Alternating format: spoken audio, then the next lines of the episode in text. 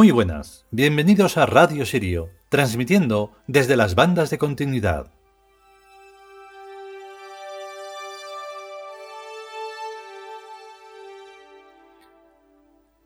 El arquetipo de hoy es bastante mm, interesante porque mm, digamos que por lo que es su significado, pues nos, eh, nos transmite toda una idea que es bastante compleja y que, como siempre, y es normal, nos lleva a la reencarnación, porque es en, es en ese punto donde está el misterio y mm, donde se despeja o se despejaría todo.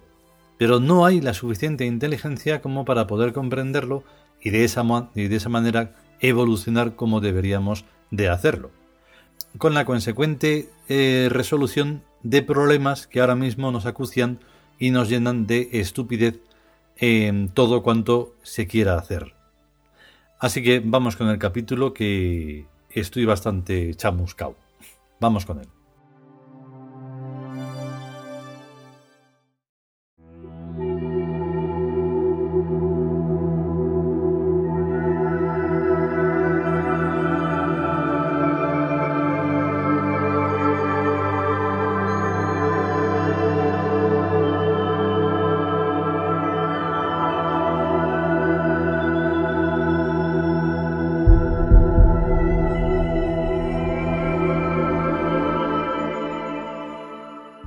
Dioses chinos.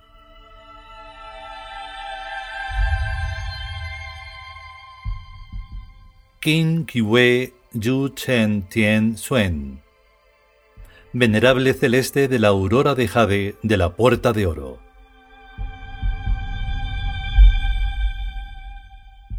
Texto. Qin Kiwe es el dios de la nueva era el jade es una piedra que simboliza a la riqueza y es una riqueza de poder sobre la perfección de una nueva vida.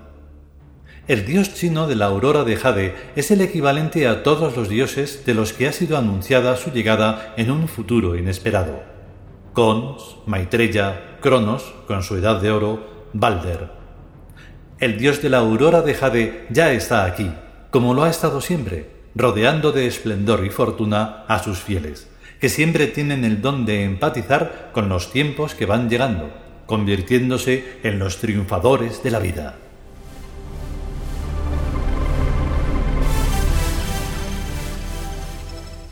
Comentario. Para entender qué es empatizar con los tiempos, conviene conocer el significado de la voz empatía. Empatía participación afectiva y por lo común emotiva de un sujeto en una realidad ajena. Para un inmortal, cada época es una realidad ajena con la que no se identifica, pero a la que comprende con algún cierto afecto e incluso con alguna cierta emoción. A mí me dan muchísima pena las personas que ignoran la reencarnación, en este mismo planeta, vez tras vez y vida tras vida porque sus vidas carecen del sentido unitario, global, de permanencia y eternidad, que es por lo único por lo que merece la pena vivir cualquier vida. Hay un proverbio que dice, no hay mal que cien años dure. No dura cien años porque la gente se muere antes. Innegablemente la vida tiene cosas maravillosas que son en realidad las que constituyen el concepto que denominamos vida. Pero la vida de los seres no es químicamente pura, sino que tiene gran cantidad de antividas. No digo de muertes, sino de cosas y eventos que se oponen a la vida plena del ser. Las antividas están sobre todo en el cuerpo, que nunca funciona perfectamente, pero también en la mente, que nunca está perfectamente educada, y finalmente en la sociedad o entorno o mundo que desde todos los tiempos han dejado bastante que desear. El resultado de estos tres tipos de antividas es un cansancio mental y físico y social que hace muy desagradable el hecho personal de vivir. Solo la voluntad puede imponerse a ese cansancio sin por eso dejar de sentirlo, y solo la inteligencia puede aportarle una fuerza infinita a la voluntad para seguir viviendo vez tras vez y eternamente. En las teologías monoteístas se pone mucho énfasis en la inteligencia divina, sin tener en cuenta que la función de toda inteligencia es aportar fuerza a la voluntad para vivir lo más plenamente posible. Consideremos cualquier ser o cosa rodeado solamente por la nada. No es concebible, pues el contraste entre el ser y la nada es tan infinito y total y absoluto que el ser no tendría posibilidad de existencia a menos que la nada fuera algo. Esta cuestión es transferible al universo, rodeado por la nada, pues se supone que fuera del universo no hay espacio, ni tiempo, ni materia, ni energía, lo cual no deja más disyuntiva sino que o el universo no existe o la nada es algo. Estoy pensando en el principio físico de acción y reacción. Si no existiera posibilidad de reacción, tampoco existiría posibilidad de acción. Por tanto, es necesaria la presencia de un entorno, en todos los casos, que se oponga al ser y a la vida. La vida necesita un entorno de antividas y el universo necesita un entorno de antiuniversos para poder existir.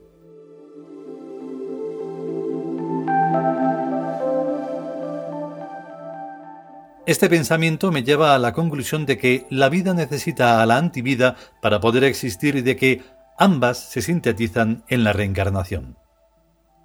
Y que el universo, o espacio-tiempo, materia, energía, necesita a sus respectivos oponentes para existir. Espacio inverso, tiempo inverso, materia inversa y energía inversa. Todos estos conceptos inversos han venido siendo considerados y profunda y profusamente estudiados en las tradiciones del pensamiento trascendente que no han sido esotéricas por ocultación, sino solo y simplemente mantenidas en discretos apartes por la incapacidad general de comprender esos conceptos y por los dogmatismos religiosos y academicistas. Pero hemos entrado en una nueva era en la que los dogmatismos han naufragado, faltos de credibilidad, y en la que las inteligencias buscan nuevas puertas a nuevos horizontes.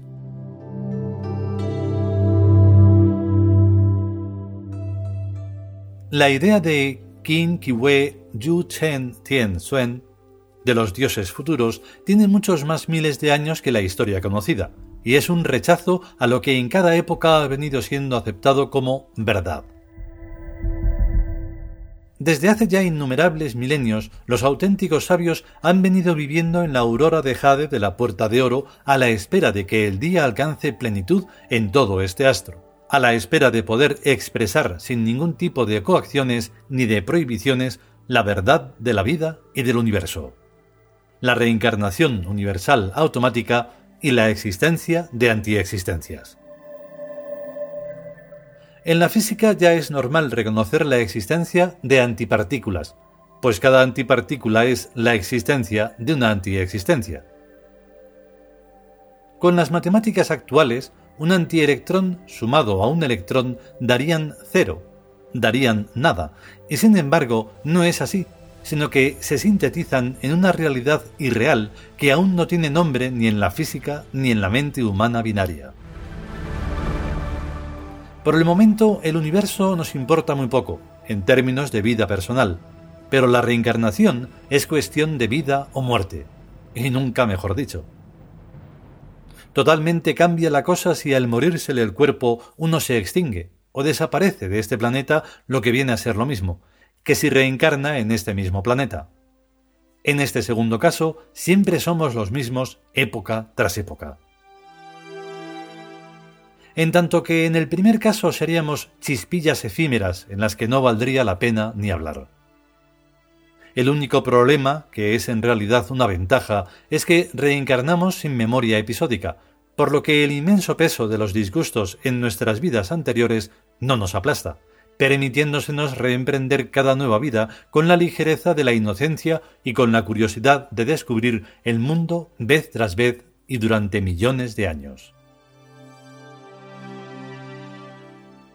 Pero al igual que un pajarito recuerda cómo volar, pues esa sabiduría está en su memoria profunda, también nuestra memoria profunda nos recuerda lo esencial de lo que debemos saber para evolucionar perfectivamente en la ascensión infinita de la vida y la consciencia.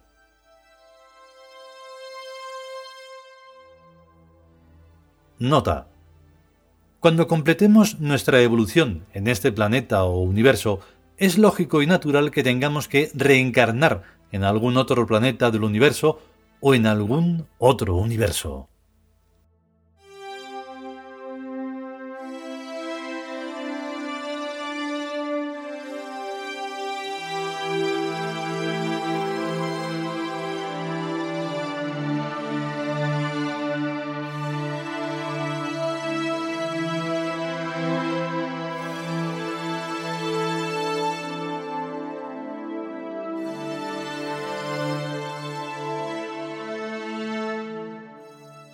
Y hasta aquí este capítulo dedicado al arquetipo de la aurora de Jade de los dioses chinos.